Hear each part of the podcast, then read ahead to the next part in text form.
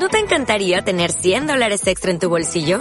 Haz que un experto bilingüe de TurboTax declare tus impuestos para el 31 de marzo y obtén 100 dólares de vuelta al instante. Porque no importa cuáles hayan sido tus logros del año pasado, TurboTax hace que cuenten. Obtén 100 dólares de vuelta y tus impuestos con 100% de precisión. Solo con Intuit TurboTax. Debes declarar para el 31 de marzo. Crédito solo aplicable al costo de la presentación federal con TurboTax Full Service. Oferta sujeta a cambios o cancelación en cualquier momento. Va a empezar Monigoteros.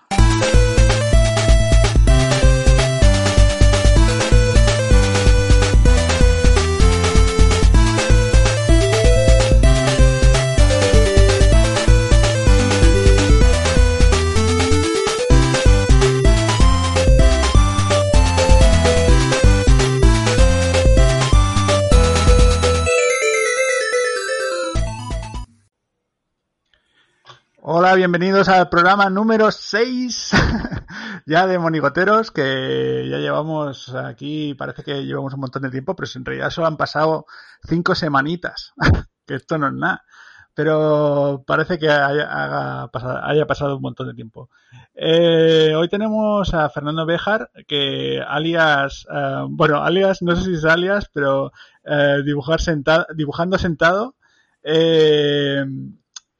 Bueno, Vamos a saludarle y que nos lo cuente él. Eh, buenas, Fernando. Hola Jordi, ¿qué tal estamos? ¿Qué pasa? Ah, aquí estoy. No me estoy tomando el café, pero casi. yo sí, yo sí. eh, bueno, Fernando, eh, cuéntanos el origen de, de, esto de dibujando sentado, porque yo, yo no lo sé. Me parece que no me lo habías contado. Yo, yo, esto, esto se debe básicamente a, a, mi mente simple, por decirlo de alguna manera. Esto es igual que, que, el equipo de fútbol al que sigo. Yo soy del Barça, ¿vale? ¿Y cuál fue mi lógica para yo ser del Barça? He nacido en Barcelona, vivo en Barcelona, pues soy del Barça. algo parecido, algo parecido pasó con la cuenta de dibujando sentado. Yo veía que los autores tenían diferentes nombres muy molones, tal y pascual, y yo siempre sí. tiendo a cosas muy simples, pero que son tan simples que la gente no las piensa, ¿no? Entonces vi que estaba suelto lo de dibujando sentado, y es lo que yo hacía, y digo, bueno, pues dibujando sentado, ahí se queda. Sí, tiene y, lógica, ¿eh? Sí, sí, la verdad, y, y son cosas tan lógicas que, que, que, la gente no, ni las piensa, ¿sabes qué te quiero decir? Sí, hombre, también podías haber puesto cogiendo el lápiz o algo así. Sí, pero eso ya tiende a confusión, eh, cogiéndose el lapicillo o algo así, no sé. cogiéndose el lapicillo. Yo nunca había pensado eso, pero bueno. Yo tampoco, ¿eh? eso ha sido otro. No. En fin. Somos unos pervertidos. bueno, eh, estamos aquí en el sexto programa ya. Me encanta tenerte porque realmente tú y yo ya, yo ya había participado en alguno de tus Twitch y, sí. y, claro, me hacía también ilusión que tú participaras en el, en el podcast, porque realmente tú te dedicas a dibujar humor, que es decir, es una de tus facetas. Entonces, eh, cuéntanos un poco, empezando ya las preguntas classic, classic preguntas, classic um, questions. Eh, eh, ¿Por qué dibujas humor? Dibujo humor porque, sinceramente, el estilo que tengo de dibujo es, es ese. Y a ver, yo encuentro carencias cuando dibujo humor porque me cuesta mucho hacer los guiones, ¿vale? Pero el estilo que tengo es claramente cartoon, entonces por eso lo hago. O sea, cuando me pongo a dibujar cosas más serias, no hay manera. De hecho, una vez estuve en una academia de dibujo y bueno, estaban mirando los dibujos de todas las personas, estábamos dibujando modelo natural, ¿vale? Sí. Y se me acerca la profesora, se me queda mirando el dibujo y me dice, me encanta cómo te lo llevas a la cartoon, a lo cartoon. Y yo, vale, bien. Eh, o sea, estaba dibujando lo más serio que podía y me dijo eso. O sea, totalmente. O sea que, uh, bueno, después te lo preguntaré, pero eh, int ¿intentaste alguna vez hacer algo más realista y eso? De hecho, me, me obligo muchas veces a, a, salirme, porque vamos a ver, yo supongo que te pasará lo mismo a ti, ¿no? Cuando dibujas en plan humorístico, en plan cartoon, en plan monigotero, pues disfrutas, te lo pasas bien, es como, hostia, qué guay, ¿no? Me sale bien, pero sí. si siempre estás en lo mismo, no avanzas, pero ni un centímetro. Y entonces me obligo a hacer cosas que no van conmigo. Ya, hmm. sí, sí. Es un poco eso lo que hago yo. Bueno, no, está muy bien, está muy bien. Y -huh. de, no, seguramente habrás hecho muchas cositas así eh, alguna de encargo y tal, porque a veces veo que pones por ahí algunas comisiones o alguna historia. Eh, ¿cuál, ¿Qué es lo más raro que te han pedido así de dibujo? Bueno, agárrate.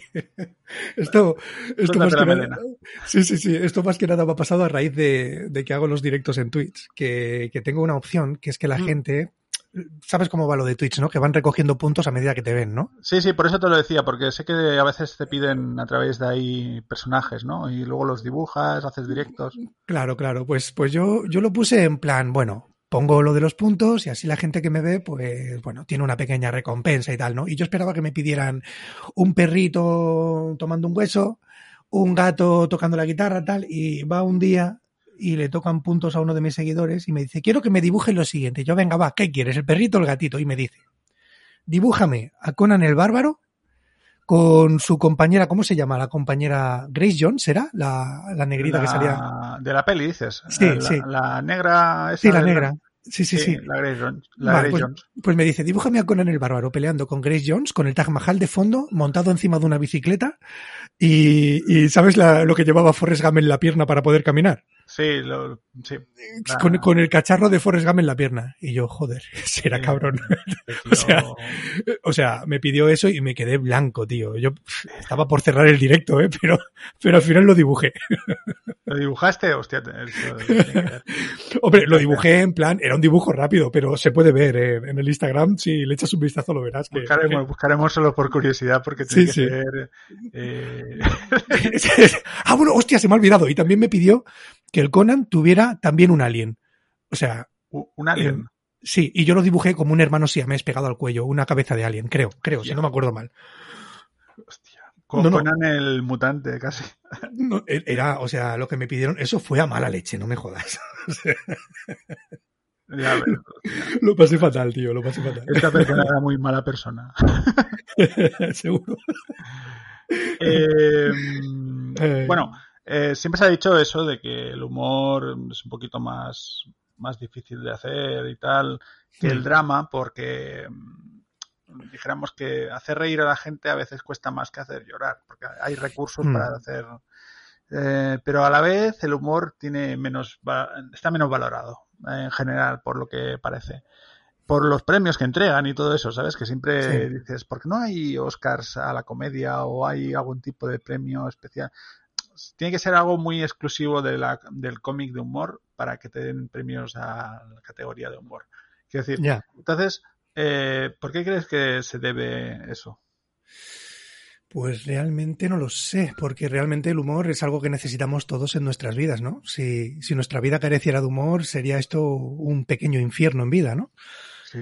Eh, hostia, ¿por qué, ¿por qué no se premian estas cosas? Pues es que, es que no, no lo sé realmente, no lo sé. Porque realmente.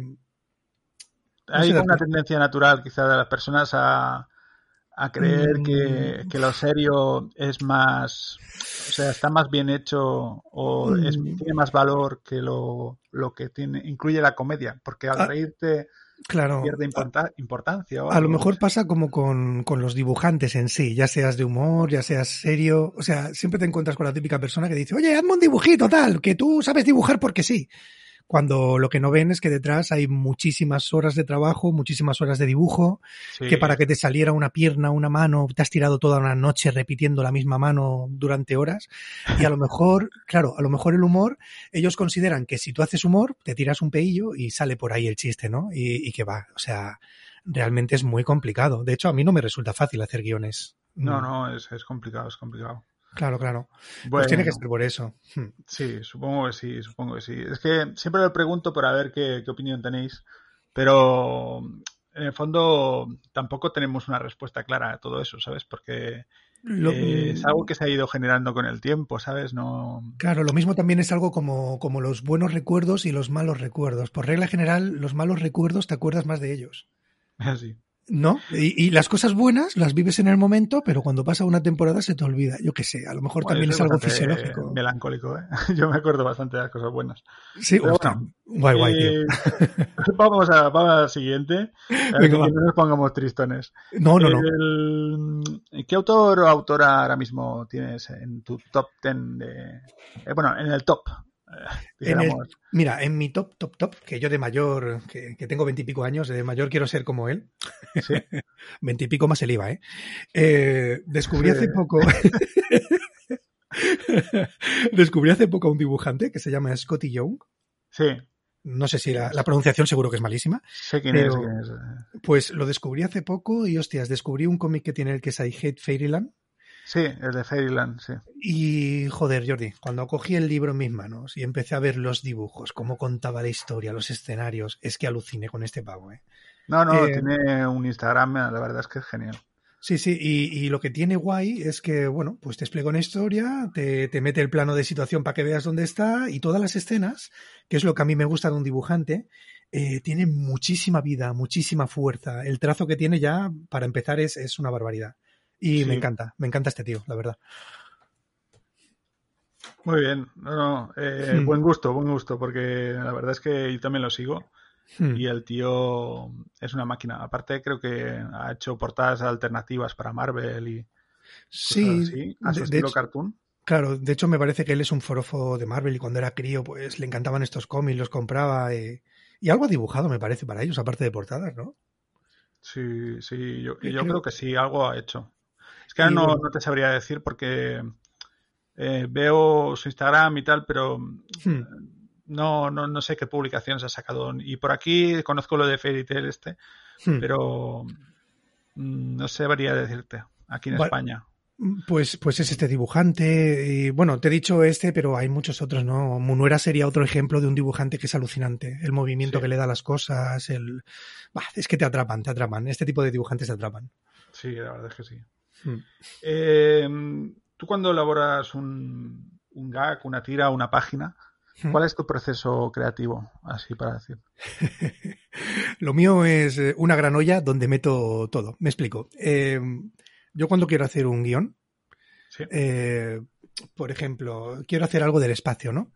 Pues me cojo una hoja blanca de Word y empiezo a escribir todo lo que se me ocurre lo vomito todo.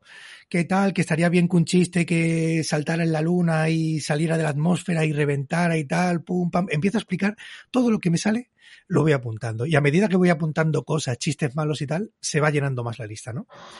Y entonces ya lo que me planteo es de cuánto quiero que sea mi cómic.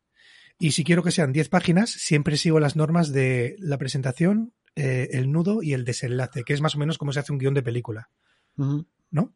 Y entonces sí. ya cuando pongo todas esas cosas, ya digo, vale, pues en la presentación, si son 10 páginas, voy a poner dos de presentación.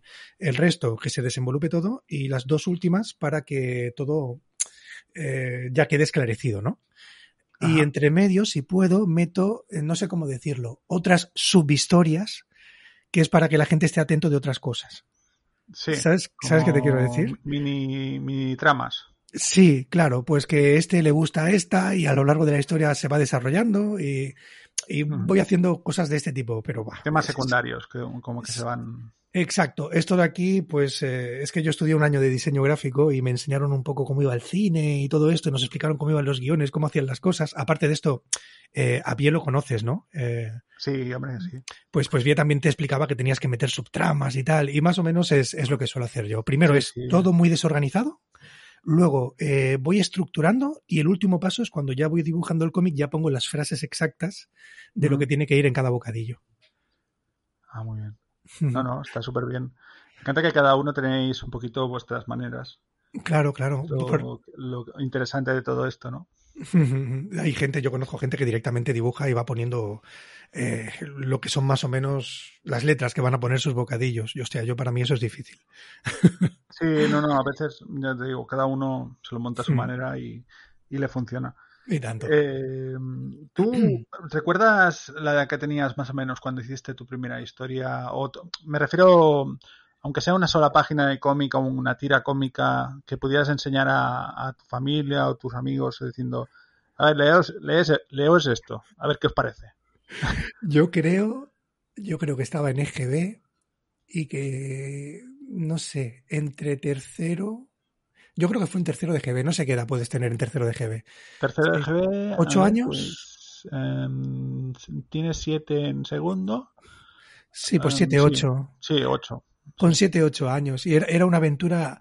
Hostia, cómo me gustaría encontrar ese cuaderno porque no sé qué ha sido de él. Era, ¿sabes los cuadernos típicos que teníamos de niños cuadriculados para escribir, hacer los deberes? Sí. Pues cogí un cuaderno de esos y empecé a hacer una historia de un ser que vivía en el fondo del mar. Era como. ¿Cómo se llama este? No, no, era. Eres el creador de Bob Esponja, ¿verdad? que va, no, bueno, ya quisiera yo, joder, anda, que no que tendría pasta. No, eh, me refería más a. ¿Es de DC? El, el, que vive en el mar, que tiene el. ¿Cómo se llama este? El que interpreta el Momoa, ¿es? ¿Es un Momoa? Aquaman. Aquaman. Era una cosa parecida al Aquaman, lo que yo dibujé. Era un tío que tenía la nariz enorme, tipo Mortadelo y Filemón, ¿Sí? y vivía en el mar y tenía poderes, y bueno, una cosa así, me acuerdo yo. Lo que pasa es que no, no me acuerdo del nombre. Squishman o algo así. Yo qué sé, le puse un nombre muy raro. Podría ser, ¿eh? No sé, si lo encuentro algún día lo Cuando eres enseñaré. pequeño haces estas cosas. Era muy divertido, tío. De pequeño. Sí, hiciste todo. típico cómic así de tus profesores también, así un poco burlesco. Eh, no, yo, eso, eso es una cosa mala que tengo, que yo, yo siempre he sido muy bueno. Yo nunca, nunca me he metido con la gente en plan a saco. De hecho, mi, mi humor eh, es un poco humor blanco. ¿Sabes? Que me meto con todo el mundo, pero sin meterme con nadie en concreto. Pero es que entonces odias a los negros. no, humor blanco. no, no, por favor, yo no he dicho eso, has sido tú. No, pero que, por ejemplo, yo no me meto con, con Aznar o con Zapatero o con Rajoy, yo me meto con los políticos en general. Y, y ya Sí. está. Es un, es un humor un poco en plan. Mafalda sería, Mafalda sería un poco así, ¿no? O sea, Sí. se, me- se mete con Tokiski, pero no menciona a nadie. Bueno, en plan el mundo en general. Sí, sí, exacto, Eh, exacto. va Esta- claro, esta es la porrita de cambiar las ideas, ¿no? Señalando la porra de la policía, por ejemplo. Una cosa así. Muy bien. Eh, bueno, la pregunta de si has pasado por distintos estilos de dibujo, ya me has contestado un poco. eh, Sí. el tema, mm, pero tú, supongo que tú también, por la edad que tienes, que creo que tienes mi- la misma edad que yo, eh, tienes 41, 42, ¿no? Por ahí. Hace ya 42 primaveras que nací. Sí, 42, 42, 42. años. El- tú pasaste también la época de Dragon Ball, todo eso. ¿Tuviste un momento de voy a dibujar igual que el tío de Dragon Ball? Uy, por supuesto, y siempre salía perdiendo porque tenía un amigo que, que dibujaba conmigo y siempre le gustaba a la gente más sus dibujos que los míos. Y yo, vale, pues a tomar por culo, ya no dibujo más Dragon Ball. no, pero joder, eh, sí, sí, y tanto que pasé por esa época, incluso, a ver, yo mi Dragon Ball no era de la época en que se transformaba en Pantera Rosa, después en Sonic y, No, claro, claro. Claro, yo me quedé que el Son Goku como mucho se le ponía el pelo amarillo, luchaba con unos androides que uno chupaba la energía por la mano, el otro eh, tenía una bellota en la cabeza, ¿te acuerdas de los androides Seguro que no, era, no estaba viendo porno. Yo- No, no, no, no, no, no, no, energía por la no, mano. en serio, Esto es muy guarro, ¿eh? Fernando, que no, que tenía, esto- que tenía una perla en la mano, tío, y chupaba la energía, no, joder, este no. canal lo escuchan niños. pero que no, que yo no- Es broma. era eso, y también había otro que con el rabo chupaba la energía, el- No voy a comentar nada. El- no, no, el- bueno, era de la época del célula en la primera transformación. Sí, es de- verdad, el- es verdad. ¿Cómo era? El doctor de las RR. El era. guero. El guero. Eh, Pues yo dibujaba todos esos personajes, ¿vale? Y, y me gustaba dibujarlos, pero qué va, tío. O sea, al final la cabra tira para el monte y, y yo dibujo humorístico, me gustan las formas redonditas y no hay manera de sacarme de ahí. O sea, no hay manera. ¿Y de autores españoles, cuál dirías que de humor? Así, Bueno. ¿cuál, cuál te...? Bueno, el, el número uno, el número uno desde crío es el Ibáñez. o sea, Sí. yo crecí, eh, vamos, influenciado por Ibáñez totalmente, ¿no? Y luego, de más grande, hombre, me han gustado autores que no son de humor, eh, pero que son muy buenos. Por ejemplo, Oscar Martín, eh, Sí, el de el del Eh, ratón es el solo. el de Solo, y pero también fue el dibujante de Tommy Jerry durante un montón de años, y no sé si lo sí, sigue siendo. trabajando mucho tiempo. No sé si aún está, ¿eh? Claro, pues yo tengo un libro de este autor dibujando Tommy Jerry, es, es, es bestial. Es- El es- tío es una máquina. Realmente tiene a los personajes súper pillados. Es decir, que... claro, claro. Pues es eso. Y bueno, también en cuanto a dibujo, pues Ibáñez, eh, este de aquí de solo, el Munuera que te comentaba antes. Sí, el Monora. Y bueno, un montón de dibujantes que son, que son realmente increíbles. Y también me compro a veces Te dibujantes. estás alejando del micro, ¿verdad? Estoy, estoy aquí, estoy pegado. Ahora, mejor, ven, hola. Vale, vale. Sí, sí, es que a Perdón, perdón. Te digo hablar muy lejos. Pues este tipo de dibujantes me gustan a mí, con mucho movimiento, por decirlo de alguna manera. Hombre, es que la pasada. A mí también me gustó mucho el Oscar Martín durante un tiempo. Lo Hmm. seguí bastante. Son como etapas, pero sí Claro. que. Sí que. Aunque yo me quedé más con Sergio Aragonés. Aragonés. Claro, ¿sabes qué Eh, pasa? Que Sergio Aragonés lo descubrí en la Joso, tío. Mm, Y, pero es buenísimo. Una vez me leí un cómic que había el grupo de los azules contra los rojos o algo así, dos pueblos que se peleaban, y era por una gilipollez. Era como cuando se enfrentan las personas sin ningún motivo. Y el tío eh, consigue expresarte algo así, como yo te digo, sin, sin poner de en medio ningún nombre, ¿sabes? Y a mí ese es el tipo de humor que, que me gusta. Sí, sí, sí. Y aparte de, no, no te lo he comentado, pero también eh, dibujantes españoles. Yo cuando Sí. era crío tenía como un recopilatorio, un libro que era de color azul, súper gordo, que era súper guay, me parece que se llamaba. Y Eh, sí. ¿te, te suena? La Eh, revista de Super Guay. Mm, sí, pero hicieron como un recopilatorio muy gordo de color azul y, Puede ser, sí, un recopilatorio. y salían muchos dibujantes y ahí el Ibáñez dibujaba unos personajes cuando tuvo problemas con la editorial de que no le dejaban publicar Mortadelo y Filemón siendo suyos. Sí, eh, pues eh, publicó, claro, La chicha, el tato y el clodoveo, ¿te acuerdas de lo esos? sí, sí. Pues salían esos y salía un dibujante que a mí me llamaba mucho la atención, que con el paso del tiempo, pues tampoco se encuentra mucha cosa de él reimpresa. Eh, Raf, Sí, ¿Te suena? Raf. Sí, Pues- que hicieron el libro ese del Gentleman de Bruguera. ese, ese, pero ese tío yo me acuerdo que cuando era chico y pillaba el super guay, dibujaba Ah, una sí. cosa que era un detective que era súper bajito, que siempre iba fumando El No, Sir fue- Timoteo. Mm, hostia, me- no sé. Puede ser. que- mm, no lo sé, porque tenía como un ayudante que era una chica súper gorda que fumaba puros, ¿te suena? Que, era- que era enorme. Y el tío iba como, como con una gabardina y un gorro. Eh, es que a lo mejor era una Mm. versión alternativa, pero es que el Raf es Mm. conocido por el Sir Timoteo, pero sí que es verdad que a lo mejor en la revista Super Guay hizo alguna alguna otra algún otro personaje alternativo y se Claro, más. eh. Tampoco lo he seguido mucho al Raf, lo, lo conocí ahora de mayor. Mira, de, de hecho, el libro que me has comentado, El Gentleman de Bruguera, la portada salen esos personajes que te digo. Sí, es verdad, soy una, una chica así gordita. Sí, pues esos dibujos me encantaban porque, si te fijas, eh, en la época rompían con todo lo que había. Rompían con todo. O sea, el movimiento, eh, la forma. Tenía una forma, no diría que agresiva, pero era una forma muy. con mucha vida de darle el trazo, ¿sabes? Sí, una plumilla así como muy muy a- Hmm. acelerada, ¿no? Como- Exacto, exacto. Era una pasada como dibujaba este tío. Mm. Eh, ¿Tú crees que ahora mismo, en cuanto a tu estilo personal, eh, tienes un estilo que se va a reconocer, aunque evidentemente evolucionará con el tiempo, como a todos, Hmm. pero que de alguna manera la gente reconocerá, en plan de, esto es tuyo, aunque hayan pasado 20 años, ¿sabes? Una- un estilo de- que digas, yo tiro por este tipo de caras, este tipo de... Ya, hombre, yo la verdad es que las caras siempre las dibujo más o menos igual, pero sí que se va evolucionando. Realmente lo que te voy a decir es que no me preocupo mucho por, por el estilo propio porque algo me dice en mi interior que eso va saliendo con el paso del tiempo. sí, no, ¿no? ya te lo digo yo, si es que tú, tú lo tienes que decir que Claro, Ah, está ahí, eh, porque cuando veo dibujos eh, Hmm. veo que son tuyos. claro, hombre, yo eh, lo que se nota mucho en mi estilo de dibujo es que yo tengo, a ver, son las manías que vas pillando como dibujante, ¿no? Yo la manía que tengo, que para diferenciar planos, eh, cuando una cosa está muy delante o está delante de otra o tal, yo lo que hago es aumentar grosores.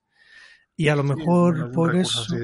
Claro, a lo mejor por eso la gente reconoce un poco mi estilo, ¿no? Y que siempre dibujo más o menos el mismo tipo de ojos, voy variando un poco las narices y tal, pero sí, es bastante reconocible. Si miras todos los compañeros que dibujan conmigo en según qué revistas, se reconoce rápido. Sí, sí, sí. En el tema de sudando tinta y todo esto que hacéis, Hmm, Sí, sí, sí. ahí puedes ver las distintas historias que hay, algunas más, más realistas y tal. Y Exacto. se ve enseguida lo que es tuyo. que esto es así. Sí, sí, porque todos dibujan más o menos así en plan seriote y yo, pues nada, yo soy la oveja negra. ¿Qué, qué le vamos a hacer? No, no, pero es, como, como pasaba antes en muchas revistas, que había mucha parte de dibujante más serio, en plan Hmm. Capitán Trueno tal, y luego veías a autores de humor mezclados, había un poquito de todo.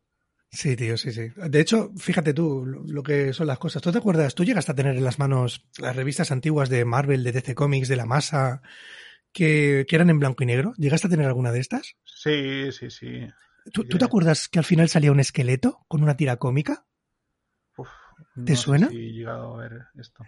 Hostia, Eh, Yo he pues... tenido alguno. ¿Tú te refieres a las ediciones de, de Montena, es? Espera, espera, tengo uno aquí mismo. Un momento, ¿eh? Un momento.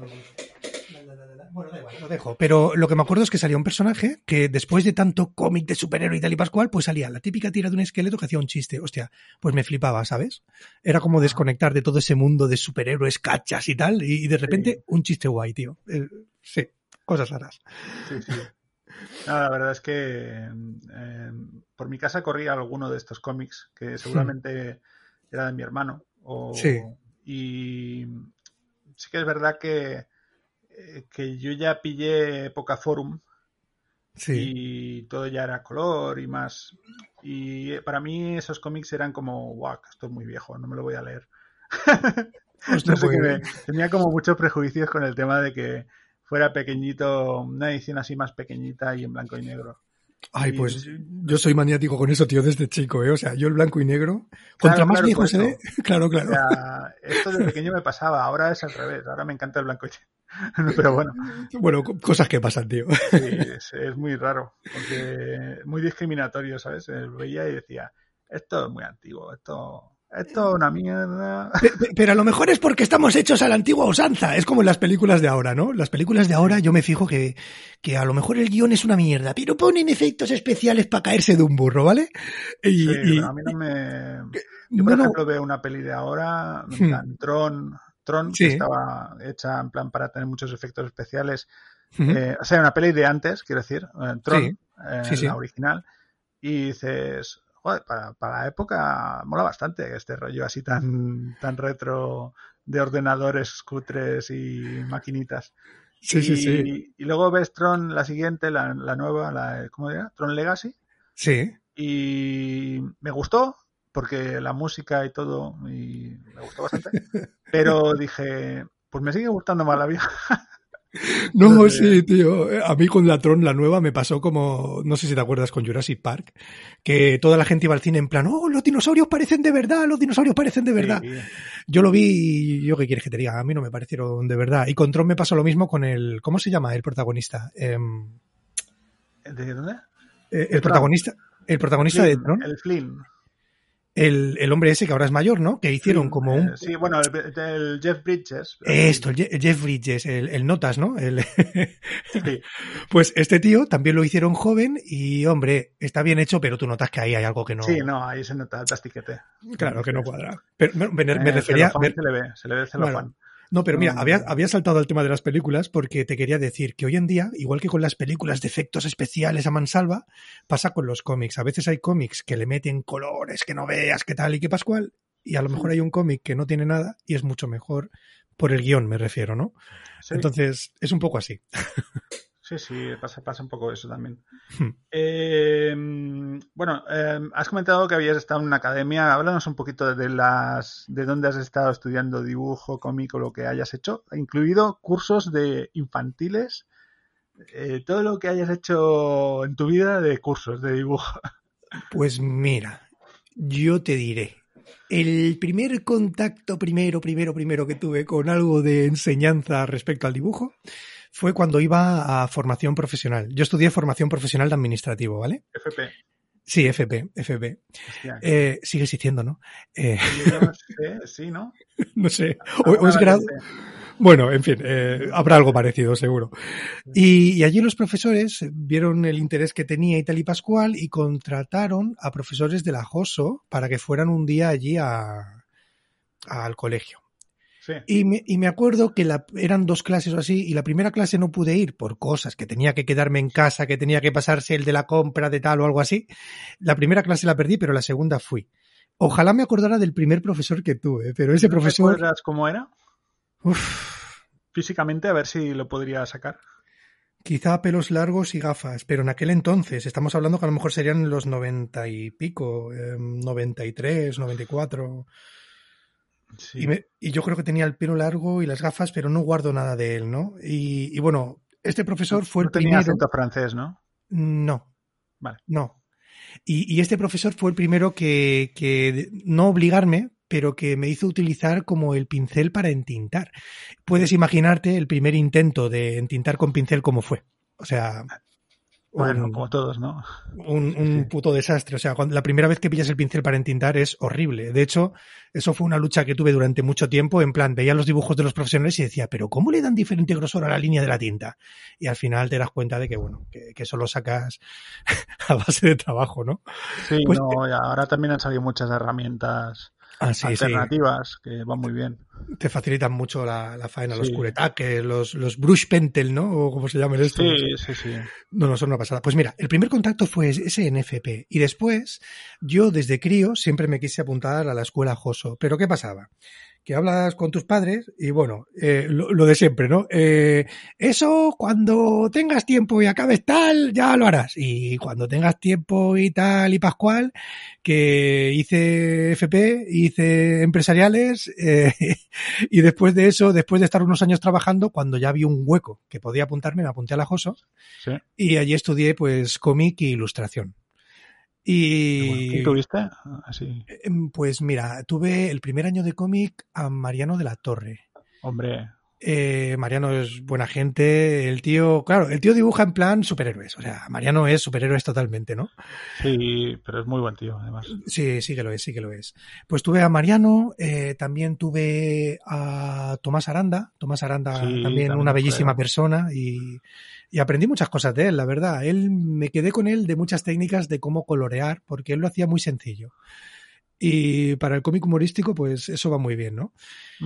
Y tuve a Tomás Aranda, tuve a Albié, también tuve la suerte de tener a Bie, eh, que claro que en el mundo del humor, joder, eh, Bie, pues... joder. vendrá, vendrá a mi boda a hacer caricaturas. Hostia, qué guapada, tío. Pues vaya, vaya suerte, vaya suerte. ¿Le das recuerdos? Le das recuerdos. Sí, hombre, ¿no? Y, y tuve al Bie y, y bueno, y luego en ilustración pues tuve un montón de profesores. Tuve a Josep Oms, que es un auténtico crack del dibujo. Sí. Eh, cuando me acuerdo de una tarde que este hombre trajo un original de una novela que tenía L'Angelus, si no me acuerdo mal del nombre. Eh, y trajo unos originales dibujados con, con wash que... Sí, se- sí, se- todo se- técnica manual. Ahí. Sí, sí, se, te caían al suelo directamente. ¿eh? Eh, tuve al OMS, eh, también tuve en clases de color digital a- al, al Santi. Santi Casas. Santi Casas, sí, ¿verdad? Melenas, moreno, con barba, sí, Sí. Santi, Santi Casas. También tuve a Jordi Lafebre. O sea, he tenido profesores auténticamente que, que joder. Pero, pero lo bueno de, de estos sitios, eh, yo creo que lo realmente bueno de ir a aprender en una academia, ya sea la JOSO, la que pilles de por medio, Sí. es que haces unos contactos que te duran, yo creo que toda la vida. Yo Y- siempre lo digo. Hmm.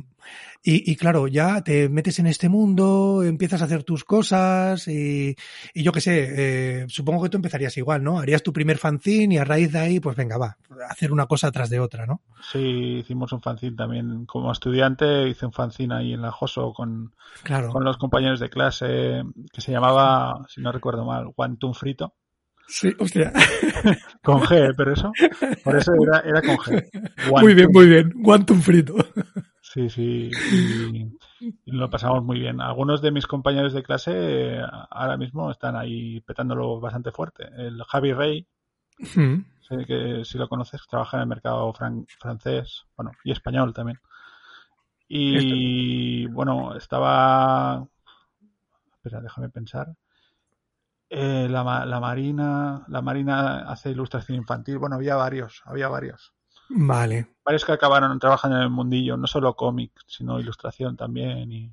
Estoy viendo los dibujos de Javi Rey y me suenan un montonazo. Creo que los he visto publicados en algún Ahora fanzine. sacó un libro que se llama Intemperia. Bueno, Vale. ahora, ahora no, hace un año o algo, o algo Hmm. así.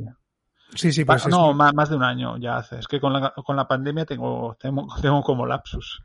Claro, pues Eh, es, pues es una pasada, como dibuja tu compañero, ¿eh? ¿No? Y, y claro, es, es un poco esto. Yo, ¿te acuerdas de la revista Licor del Mono? Sí, hombre, claro. A- a- fu- ahí fue la primera vez que me publicaron un cómic, en plan, en un sitio, en una cosa que no fuera mía, ¿sabes? Sí, hombre, fue, fue un fanzine súper guapo. El licor, licor del mono se lo curraron. Sí, sí, estaba muy guay. Pues esa fue la primera vez. Y después ya, pues lo que tú dices, un grupo de amigotes que nos conocimos en la Joso, tal y Pascual, cogimos y creamos el fanzine Sudando Tinta Ediciones. Y a raíz de ahí, pues imagínate, el primero lo hicimos. ¿En qué año lo hicimos, tío? El primero lo hicimos. En el 2015, tío. ¿Y sabes quién hizo la editorial? ¿Quién? Te lo voy a decir porque esto te va a hacer gracia saberlo. ¿Te suena Daniel Vandrey? Sí, hombre. Lo hizo el Dani, el primero. Sí, eh, o sea, nos puso una editorial y el tío nos hizo un dibujete. Y ahí está, tío, en las primeras páginas. Hostia, no, no, pues. Si, si el, licor, el licor del mono. Eh, ¿Dices del licor del mono, del mono o, sudando tinta? No, no, en sudando tinta, en sudando tinta, no se ah, nos una mano. Hmm. Pues seguramente lo tendré por aquí, porque. bueno, suelo comprar bastante fanzines y, eso. Hmm. O sea que es posible que lo tenga, ya lo miraré. Vale. Porque en principio me los leo todos. Lo que pasa es que como hace tanto tiempo. Claro, claro, no, no, joder, 2015, es que. Guardo aquí un almacén de fanzines, me encanta, es de lo que más me gusta. Sí, porque al final, mira, a mí me pasó este año que cuando fui al Salón del Cómic, eh, era como que meterte en Norma o en una gran editorial a comprar un cómic que lo puedes comprar cualquier otro día, eso es un poco como me, daba bajón, ¿sabes qué te quiero decir? Y al final lo que hice fue comprar cosas de gente que está en la sección de fanzines, algún original, algún print. Yo, la verdad es que me hubiera mm. gustado comprar más cosas, ¿eh? porque eh, no tenía mucha pasta. te engañaré. Las cosas como son, tío. Estoy ahorrando para la boda y estoy muy pobre. que te van a dejar pelado. Ahorra, ahorra. no veas tú lo, que, lo que vale eso. Pero bueno, eh, nos lo vamos a pasar muy bien. Eh, bueno, pregunta, pregunta importante. ¿El dibujo a, mano o digital? ¿Tú qué prefieres? Yo un 75-25. Eh, me explico. Yo prefiero, eh, a mí no me quita nadie dibujar a mano. Yo las sensaciones que tengo con el lápiz y con el papel eh, no lo tengo con una tableta gráfica en absoluto. He estado toda mi vida trabajando con las típicas tabletas que cuando te la compras por primera vez miras la tableta y no miras la pantalla. ¿Sabes? Que no tienen pantalla, que son las tabletas de toda la vida de Wacom. Sí, sí, la, la Claro, claro. Las primeras veces es lo que te digo. Yo miraba la tableta y digo, joder, pero si no sale. Y es que tenía que dibujar con la tableta y mirar la pantalla. Bueno, hace poco me pillé por fin, después de muchos años de existencia, me pillé una Cintiq de 22 de cuarta mano, de tercera, ¿vale? y la cosa cambia muchísimo y se dibuja muy a gusto. Pero eh, la sensación que yo tengo con el lápiz no me lo da la tableta.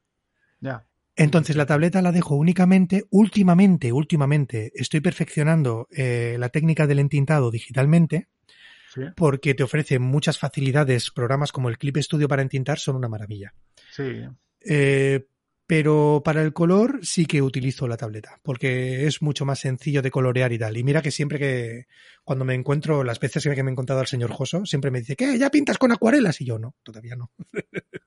siempre, siempre me insiste el hombre en que eh, pinte con acuarelas. Es el, rey. ¿El qué? qué? Eh, eh, yo cuando sea mayor quiero ser como el Joso. así.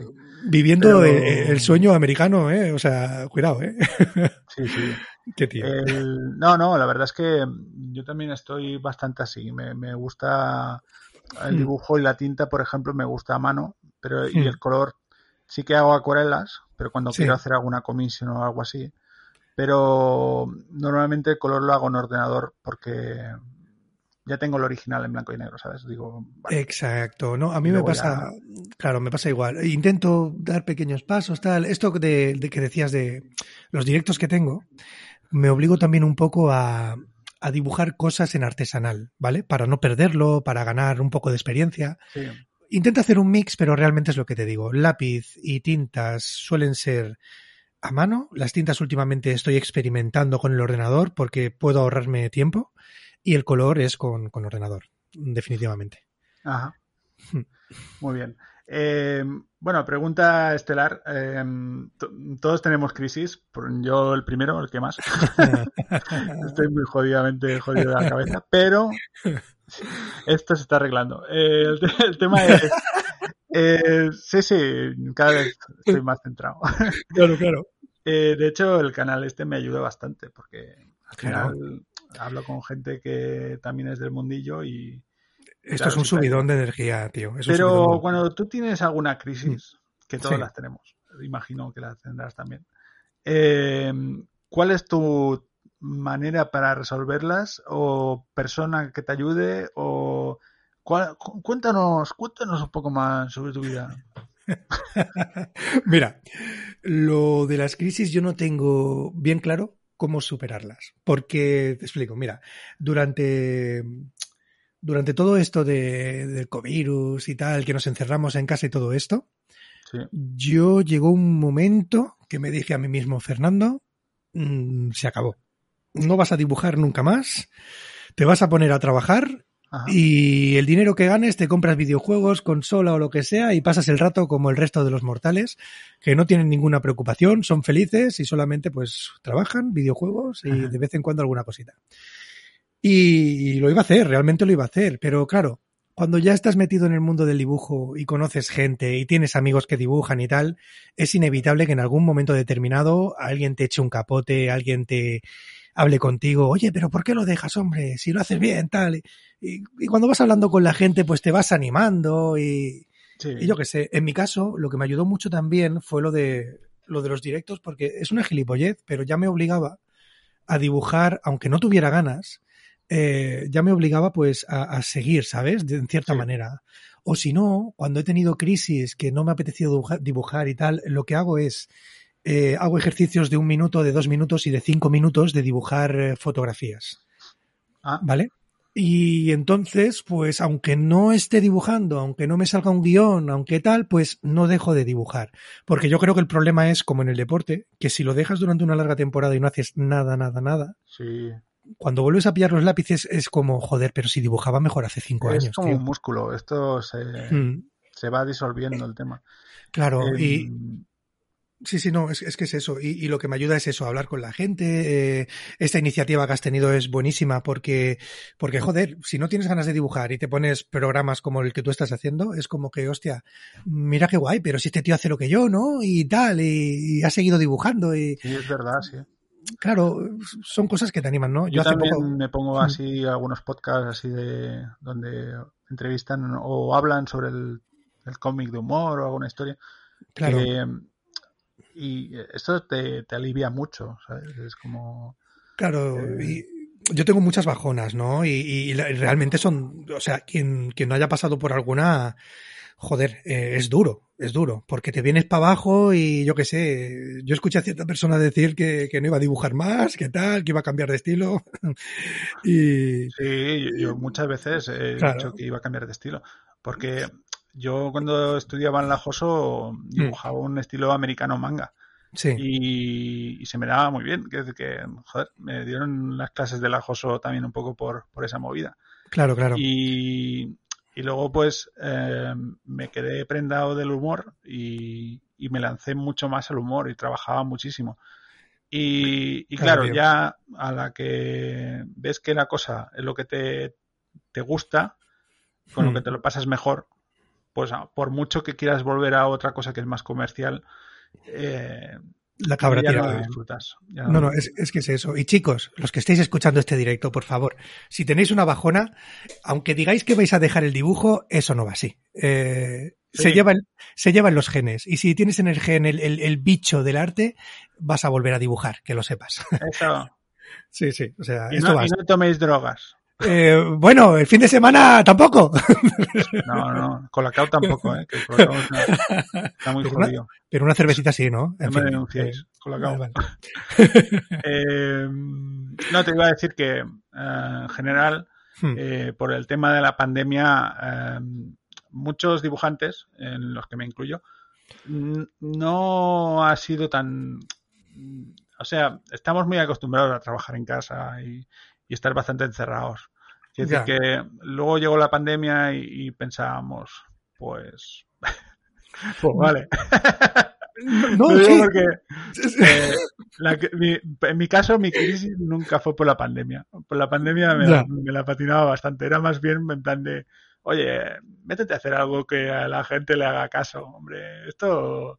Pero luego hasta que me autoconvencí y Claro. Claro. No, a mí me dio. No solo el mundo del cómic. Está también el campo de la ilustración. eh, Sí. hay muchos temas que no solo se centran en el cómic de humor. Claro, de, de hecho, lo que te decía, a mí me entró el bajón en esa época, ¿no? Pero, pero yo qué sé, tío. Mm, He seguido dibujando, ¿no? O sea, he salido de ese bache y, y, y para adelante, pero me pasó un poco como a ti, ¿eh? Realmente cuando eres dibujante, esto de estar encerrado en casa es el pan nuestro de cada día. Sí, no, ¿No? no cambia demasiado. Cuando hoy, ahora tenemos que estar encerrados en casa durante un mes. Oh, Dios Y mío. pensando, bueno, no, no, no pasa Bueno, nada. aparte tenía perro, eh, que lo iba a sacar a pasear, era un privilegiado. Claro, yo tenía gatos, no tenía la misma suerte, tío. Eh, ponle un collar, a ver qué pasa. No sé yo, ¿eh? Bueno, sí, espero que no venga otra vez, pero si viene lo probaré, lo intentaré. Eh, bueno, eh, ¿te gusta el cine de comedia? Eres de. Eres consumidor. Consumidor Uh. Completamente, completamente, me encanta. De hecho, prefiero la comedia a cualquier otro tipo de película. Venga, top 5 de peli favoritas, ya. ¡Oh! oh, top 5. Mira, hay una que no me canso de ver repetida una y mil veces, es de Little Nicky. Little Nicky, hostia puta. Sí. ¿La odias? No, no, no, no. Es de mis peli fetiches, 2000, año 2001. Hostia, pues, pues mira, mira, la- esa película, cuando el perro está durmiendo y tal, os voy a comer el corazón. O sea, es, es, es, eh, es brutal, sí, sí. es brutal. La Pues peli esa, tiene momentos muy buenos. pues con esa película me he reído mucho. Después, hay otro, otra película que me encanta, que pueden ¿Esta está pasar en mil posición número 5, perdona? ¿El ¿Qué, qué? ¿Está, ¿En qué posición la has puesto? ¿En la Uf, cinco? es- no, esta estaría, esta estaría yo creo que en el 1 o el 2. La ponemos en el 1, tú. Va- Vale. De momento Vale. la en uno. En el número 3, voy a ir saltando porque mi mente es así. En el número 3 metería la vida de, la vida de Brian. Vale. La vida de Brian está bien, sí. Es que la vida de Brian para mí es, eh, o sea, pasen los años que pasen, es, es todo lo que pasa en la actualidad con la política, con la gente, con las ideas locas, o sea, todo lo que hay en esa película es un fiel reflejo de lo que pasa ahora y de lo que pasará en el futuro en la vida, en la vida de las personas, ¿sabes? Sí, sí, Y- la verdad es que Es, es es una obra maestra. Pues esa me gusta mucho. Ya van dos películas. A ver, Vamos. otra película más, otra película más. Eh, hostia, es que hay mucho. Hay, hay una que mezcla el rock y el humor. ¿Es escuela de Eh, rock? No. mm, No, no, no, no. Sale, sale ese, el, el Joe Black. Joe Black se llama.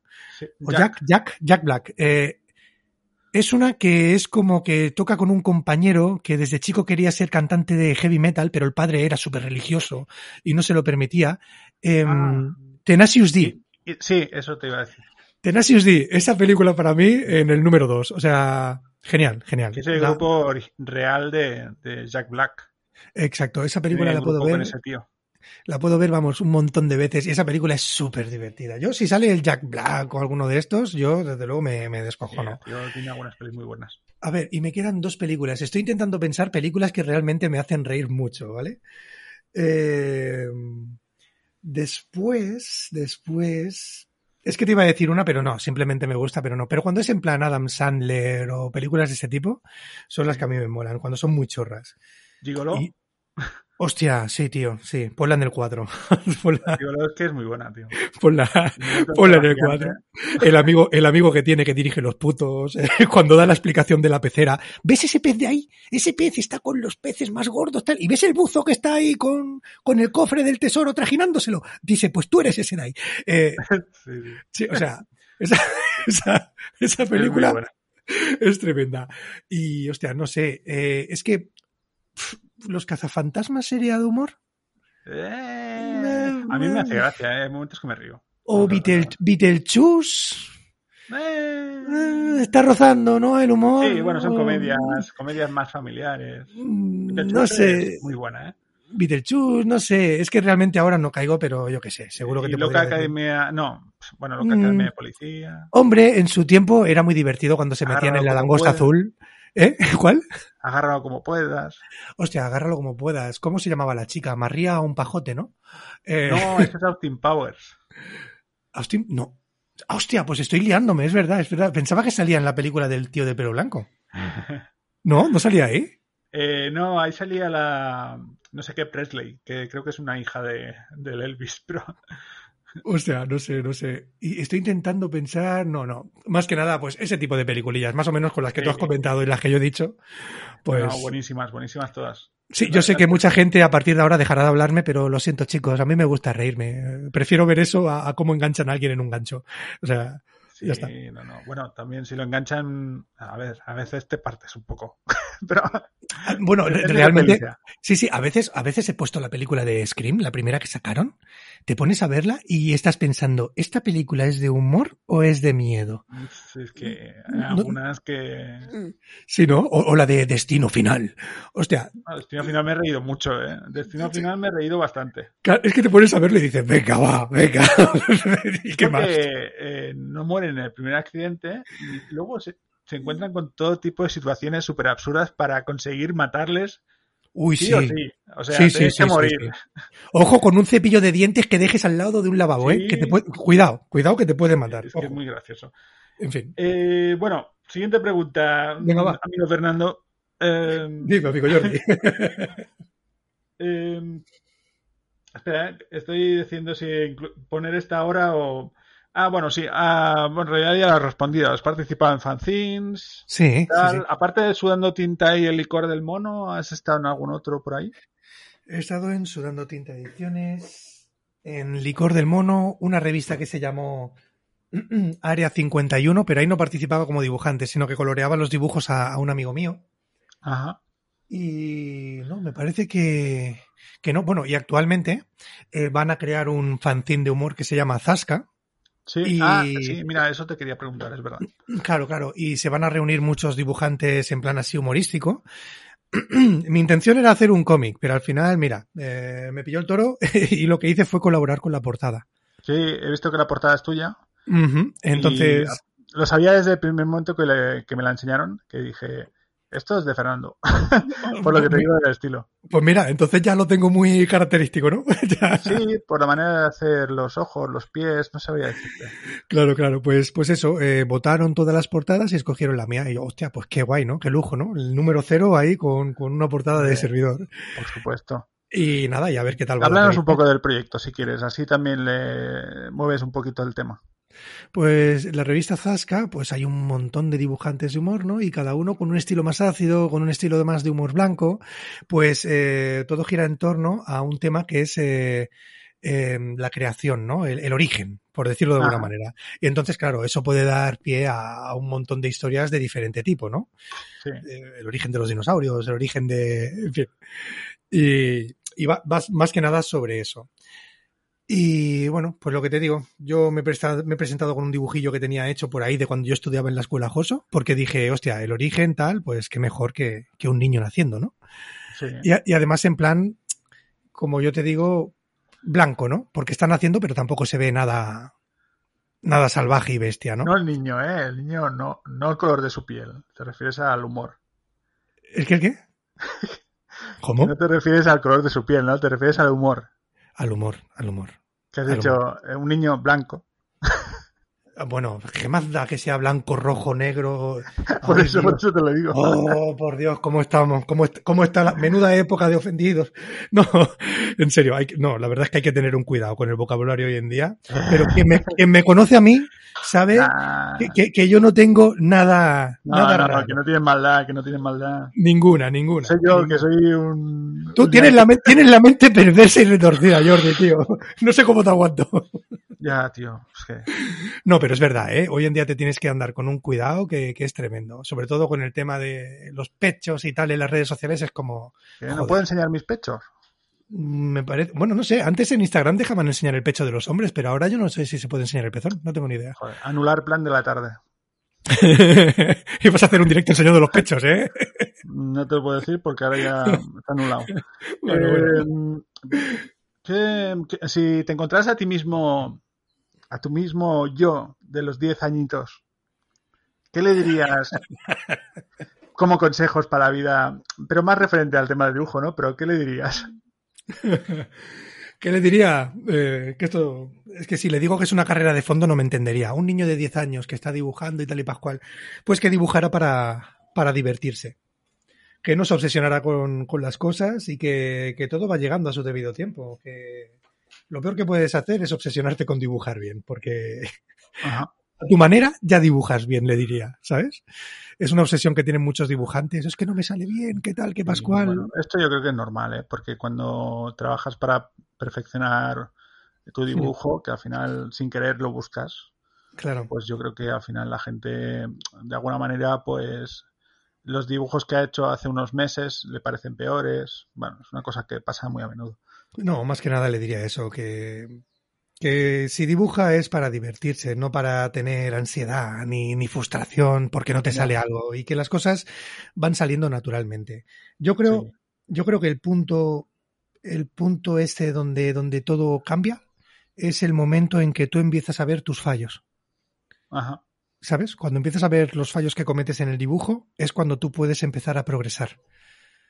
Claro. Y considero que es algo importante. Hay muchos chavales que empiezan que no consiguen ver eso, y eso es súper importante, creo yo. Sí, ¿No? sí, O sea- estas cosas, Claro, cuando las entiendes, cuando entiendes que hay que mejorar ciertas cosas para que tu dibujo mejore, es, es cuando ya estás tirando para lo, para lo alto. Quiere decir que no estás estancado. Exacto, porque yo me acuerdo que al principio yo estaba en un grupo de dibujantes, en un foro que había muy guapo que era Arbox, que había muchos dibujantes buenos. Ah, Airbox. Hostia, Sí. recuerdos. E- Era genial, era genial. Y, y- y en ese grupo, pues yo me acuerdo que al principio me lo tomaba todo un poco a la tremenda, ¿no? ¿Cómo que tal? Y, y- y nadie piensa nada de mi dibujo y tal. y- Pero eso era con la juventud. Luego, con el paso de los años, pues si alguien te comenta y te critica, siempre que sea una crítica constructiva, pues vale, de acuerdo, puedes estar de acuerdo, no puedes estar de acuerdo, pero tienes que escuchar a la gente cuando opina de tus trabajos, ¿sabes? Y, y ya está. Y, si hay algo que realmente tienen razón y tú lo ves, no ponerte en plan, ah, pues me cierro, pues mi dibujo es perfecto. No. Si está mal hecho y lo estás viendo, pues lo cambias y ya está, y no pasa nada. Vamos, digo Sí, yo. sí, es así. Yo, yo también estuve en un foro del estilo que se llamaba Hmm. Experman. No sé si te suena. Hostia, no. Lo, Con X, Experman. lo miraré, a ver. Y estuvimos, hicimos Hmm. un grupito así de amigos que ahora tenemos un grupo en Facebook que son antiguos miembros de Experman. y suena como casi a algo léfico, pero Experman. Hostia, se, se, se parece. Hostia, estoy viendo el foro ahora mismo, estoy aquí cuchicheando por internet mirando. Y, y se parecía mucho al de Arbox, tío. O sea, con el tono Sí, azul. sí, con- sí, era muy del estilo. mm, Y te- y yo ahí me llamaba Sarsanaga. ¿Cómo? Zarzanaga. Sarsanaga, con ese todo. Ah, Sarsanaga. a ver, a ver. Por, por Arnold. Arnold Sarsanaga. Qué bueno, tío. Ay, mira, está Lithium Flower. Esta también estaba en Arbox. Sí, sí, había mucha gente que estaba en varias. Vaya, vaya, vaya. No, no, pues no lo conocía, tío. Qué guay. Sí, ahora ya está muerto, ¿no? Pero puedes ver cosas que colgábamos por ahí, es muy, es muy chulo. De hecho, estoy buscando tu icono a ver qué pusiste. Sí, Bueno, ya, lo miraré, ya lo, ya lo Sí. miraré, tío. Eh, Bueno, es- te están, te están aquí diciendo felicidades, tío, tal. Bueno, eh, me he metido Bien. en tu. Ah, de- del grupo, dices, de Árbol. sí, de la li- Superman. Lithium te felicitaba, super X permaníaco, yo qué sé, tú, sabrás de esta gente. todos muy mal. Bueno, y seguimos estando mal, pero, Sí, sí, sí. pero con más sabiduría.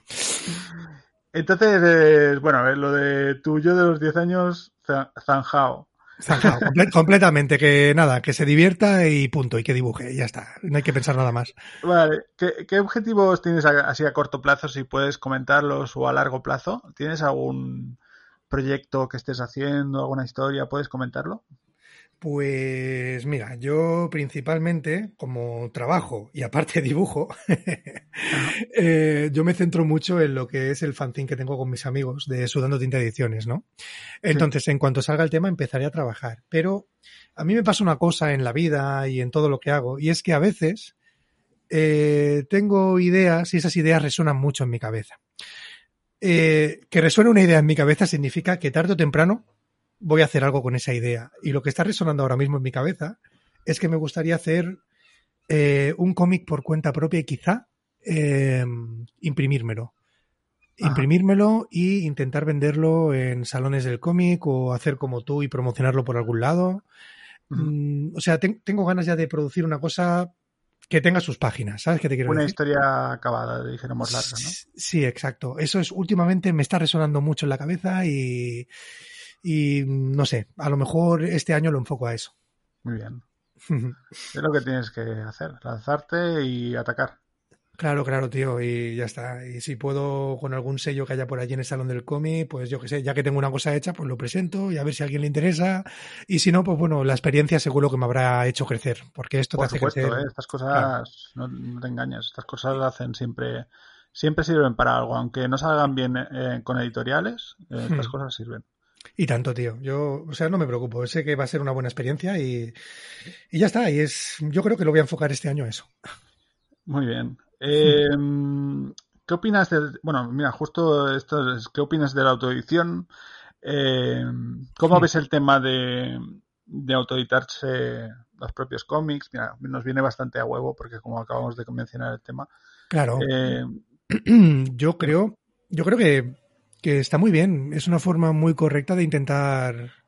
A ver, eh, en principio lo haces con la intención de ganarte la vida, haces cálculos de cuánto tiene que ser un Berkami para, para que te cubra las horas, porque, porque claro, cuando tú haces un cómic de estos son muchísimas, muchísimas horas. O sea, yo no sé cuánto tardas tú en hacer una página, pero yo, con, con, con lo lentito que soy, dos, tres días tardo con una página, con colores y todo. ya. Entonces, un proyecto de 100 páginas, pues imagínate, te puedes tirar un año tranquilamente. Sí, no, yo, yo es que la verdad es que por lo, lo mismo que tú dices que eh, como trabajamos también, tú trabajas en el Museo del Cómic y tal, Sí, también Mm. nos puedes comentar después. vale. El- pero yo también trabajo en una empresa de ilustración y diseño, Mm. entonces también doy clases en la JOSO, entonces el rato que tengo que puedo dibujar, pues em, normalmente me hago una página al día. Lo claro. que pasa que sí que si tuviera todo el día entero para poder dibujar, Mm. yo creo que podría hacerme dos, porque eh, sí que es verdad que con el humor voy bastante rápido. Sí, no, sí, sí. no, no te engañes, voy, voy Claro. súper chuscado. Ya, ya, ya, tío, ya. Pero la pena, bueno, es que tenemos que, hay días que vas más cansado. Claro, que esto no es algo, a ver, yo qué sé, hay gente que, que hace las cosas tal día, tal día, tal día y siempre a la misma hora, pero No, claro, y, y que como trabajamos, pues eso. claro, hay momentos que llegas, exacto, Más cargado de, exacto. Llegas a casa, llegas cansado y lo único que te apetece, yo qué sé, es cogerte una cerveza. Llorar. Sí, si no, meterte en una esquina, ponerte un violín de fondo y vamos a llorar un ratito. No, no. Pero, No, no, pero sí, sí. Pero que es- es intenso, difícil. intenso. pero que lo de la autoedición yo lo veo muy bien y que y que es totalmente lícito. Igual que publicar con una editorial, te puedes buscar la vida por tu cuenta, ¿no? Luego ya es, es, es como ser un pequeño empresario, ¿no? Porque si quieres que la cosa funcione, tienes que ver a ver cómo se promocionan otros, cómo puedes hacer que la gente sepa que tú estás haciendo un cómic, porque claro, si la gente no te conoce y publicas, ¿a quién vas a venderlo? Sí, no, no. Y yo te digo una cosa, mira, Mm. en todo esto eh, de la autoedición, eh, a veces te haces como una idea de, de hostia, si, lo, si participa alguien en el Berkami o, o alguien promociona, alguien que sea más famoso que yo, promociona el cómic, Hmm, la cosa se venderá más. Ya, Y a veces te lleva a sorpresas en el sentido de que no, no siempre funciona, porque, por, por ejemplo, por en esta última campaña de Berkami que estoy haciendo, el, participó el otro día el Paco Sordo, que le acaban de dar un- el premio del Salón del Cómic, sí, y a mí me hizo una ilusión tre- tremenda, ¿sabes? Porque digo, joder, este tío que, que es mucho mejor que yo, pues ha, hecho- ha participado y tiene ganas de leérselo. Y luego lo, incluso lo compartió por su página sí. Y pensé, guau, seguro que eh, entrará más gente. Se van, a, se, van a, se van a hinchar, se van a hinchar. ¿Sabes que dije? "Guau, Ahora, ahora, ahora lo voy a petar porque alguien más famoso. Es Pero que, estas cosas, eh, a veces, mira. mm, Es que esto- esto es, es. Sí, pero tampoco hay que dejarlo de lado, ¿no? O sea, es, No, lo que no, tú, claro, es lo que tú dices. Puedes tener un golpe de suerte, ¿no? Y, y que de repente 500 personas tú pongas una foto y vayan a tu canal y todo esto. Pero, pero no hay que dejarlo de lado, ¿no? Porque tienes, o sea, si no te promocionas, es imposible que salga adelante algo así. No, no, claro, claro. Y, Y la verdad es que mm, vale la pena. Aunque luego lo saques por Amazon o te lo montes de otra manera. Estas cosas mm, interesa. A mí lo que más me gusta es que alguien se lo lea y te comente que se ha reído con ello. Y, y yo, aunque sean dos personas o una, ya, soy, ya estoy contento, ¿no? Pero cuantas más mejor, claro. Siempre- Claro, yo, yo es que soy despistadillo, pero en cuanto lo tenga, o sea, en cuanto acabe el directo, ya lo sabes. Te pondré Ah, algún comentario. lo del dibujo. Vale. Sí. Sí, eh, ¿para, para qué, ¿Para qué día, Jordi? ¿Para qué? No, no, ya, ya. Ya, ya, me lo- sí, ya, días que podías entregarlo, desgraciados. Sí, sí, sí. No, ya- ya me- no me has puesto fecha. Digo, ya me lo dirás por mail y esas cosas, pero sí que no, podéis, podéis entregarlo cuando queráis. Ya. Además, tengo una cosa resonando en mi cabeza sobre el dibujo. Eh, oyes voces, ¿te refieres? ¿Estás rozando la locura? ¿Te refieres a eso? Algo, algo así, algo demoníaco, algo muy posesivo. En fin. Muy bien. Eh, en cuanto a tema de, de autores de cómic, de humor, Hmm. ¿cuál es tu autor que más te destaca como en la parte de dibujo, no por la parte de guiones? En la parte El de dibujo. dibujante que más te gusta, eh, como dibujante. Hostia, es que el Scotty Young ese que te he dicho me encanta y lo descubrí hace poco. Pero si tuviéramos que hacer un Ibáñez. Ibáñez dirías que, te lo digo en el sentido de que mm, sale algo nuevo de él y lo compras, ¿sabes? Como... No, últimamente, últimamente es que soy muy... O sea, tengo un problema. En casa ya no me cabe nada más. Eh, Sí, sí, no, estamos- no, no, te- lo digo de verdad. O sea, te lo digo de verdad. Si Eh, meto algún a mí también me pasa un poco. ¿eh? claro, tengo que pensar qué sale. Entonces, Ibáñez me gusta mucho. Pero, pero claro, no puedo meter más cosas en casa. Yo Me tengo... pillé el 13 Rue del Perceber el otro día, del recopilatorio. Oh, qué bueno, tío. Pero ese libro es un libro que no veas de gordo. O sea, Sí, lo pillé, bueno, hace ya unos meses, pero en, en esa versión que es un poco más pequeña. Sí, sí. ¿Ves? Ese es uno de los libros que yo quería comprarme, ¿vale? Pero ahora, ahora me he vuelto muy, muy exclusivo, ¿no? Pero, pero a la pregunta que tú me hacías exactamente, pues eso. Ibáñez yo creo que es la mayor referencia que he tenido nunca. Vale, Sí. Perfecto. Y al revés, en cuanto a guiones, ¿quién dirías que es tu autor favorito? Guiones humorísticos. Sí, siempre, siempre. Vale, pues guiones no son guiones exactamente, pero yo el primer contacto que tuve con el humor, eh, aparte de Ibáñez, eh, fueron las tiras cómicas de Garfield. Oh, me encanta. Jim Davis. Y, exacto. Entonces, este autor para mí es una gran referencia porque el humor que tenía era blanco, pero también tenía muy mala leche. Mm, Sí. ¿No? Porque el gato era un déspota asqueroso con el dueño. esto y- era lo- la purria. Sí, sí. Sí, y cómo trataba al perro. eh, bueno, o sea, para mí. Eh, ¿Cómo se llama el perro? Od- Odi. Odi. Odi, Odi, era. Que era muy baboso, que el Garfield lo cogía como si fuera un juguete, le daba la vuelta. Tengo algunos de, Garfield por aquí, es que me gusta, me gusta mucho Garfield, la verdad. Claro, pues y yo. Mi objetivo sería Sí. comprarme esos recopilatorios que sacaron, ¿sabes? Esos que sacaron de por años. Que eran en plan eh, como un cuadernillo de, de héroes antiguos en horizontal. Sí, en formato paisado. Sí, Sí. sí, son guapísimos. Y en esos cómics tú puedes ver la evolución del autor, porque cuando Sí. empezaba era súper simple, pero luego, hostia, ¿cómo, cómo Sí, avanza, el, tío? el gato cambia mucho de las primeras Uf. versiones. Una pasada, tío. Y, y ya te digo, yo con ese, yo me acuerdo de ser crío y estar descojonándome solo, tío, leyendo los cómics y... yo tenido estaba en el tren y había una Sí. chica que estaba leyéndose un cómic de Garfield, se estaba partiendo el culo ahí de pie. Es que Y, es- y digo, ¿qué estará leyendo? Y miro así un poco por debajo y veo que era Garfield y digo, ah, ahora No, es que-. Es que es un descojone. Yo he llorado, yo he llorado con, con según qué cómics. Mira, había una tira de, de Ibáñez que era una cosa que cambiaba a los animales la cabeza. No me acuerdo exactamente si era un sulfato, no, no me acuerdo qué era. Sí. Pero hay una escena que está un abuelo dando de comer a las palomas, titas, titas, palomitas, tal. Y de repente aparece un cocodrilo volando como una paloma, tú imagínatelo, moviendo las manitas como si fueran alas y el viejo que se le sale el corazón por la boca. O sea, mira, es ver Madre una... mía. Y y yo, yo llorando, llorando, llorando. O sea, tremendo. Y tus padres, niño, deja de leer eso, hombre, que te hace llorar. Sí, sí, sí, sí. Míralo, pobrecito, qué mal lo pasa. Y era al revés. está pasando fatal. Sí, sí, sí. Dejarme sufrir, que soy emo. En fin. Bueno, Fernando, eh, como último tema, eh, ¿quieres decir así un poco informar a la gente dónde puede ver tus trabajos? Un poquito de, de promoción. Sí, ahora viene la promoción. Venga, vamos para allá. Patrocinada per la Caixa. Muchas gracias. Pues venga, vamos para allá. pues nada, ahora que me deja Jordi estos momentos, pues chicos, si queréis ver lo que hago, yo básicamente últimamente estoy enfocándome a los directos y bueno, y voy colgando dibujos de vez en cuando. Entonces, si queréis ver todos los links que tengo, todos los dibujos que cuelgo, os aconsejo que busquéis arroba dibujando sentado en Instagram, ¿vale?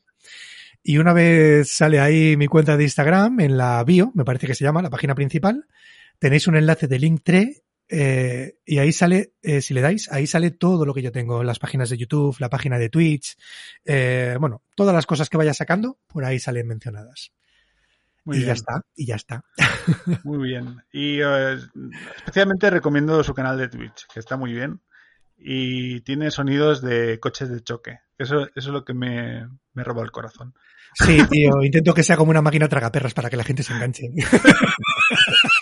Sí, sí, no, no, está súper bien. Aparte, muy bien montado. muy- eh, lo lleva ahí con un móvil, los sonidos, no sé cómo lo hace. Es que yo no, yo no entiendo estas cosas. Yo, Eso cuando quieras te lo explico, tío. Oye, Jordi. no, es que, es que, es que no sé si quiero, porque el tema es que me voy a complicar mucho la vida.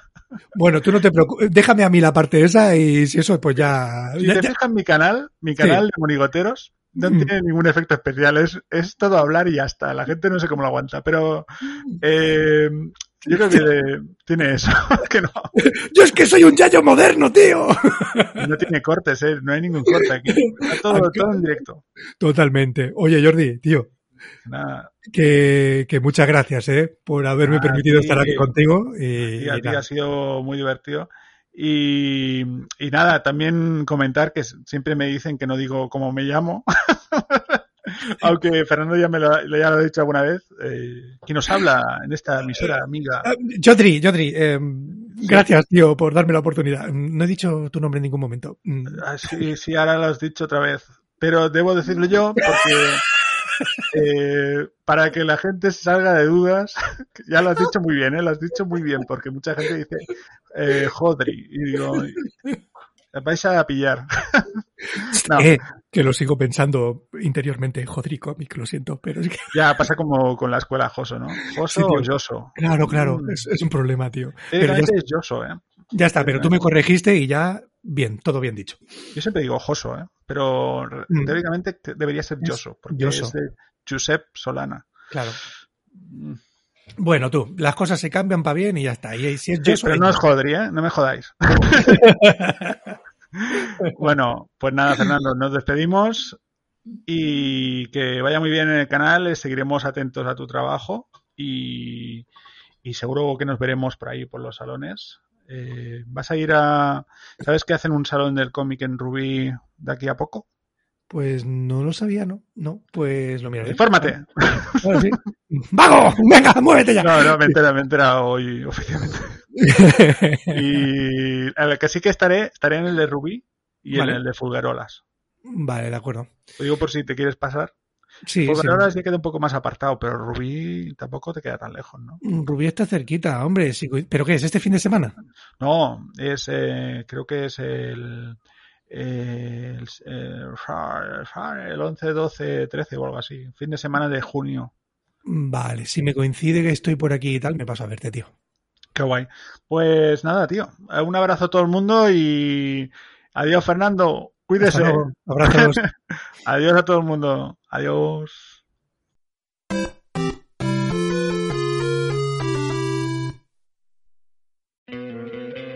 ¿No te encantaría tener 100 dólares extra en tu bolsillo?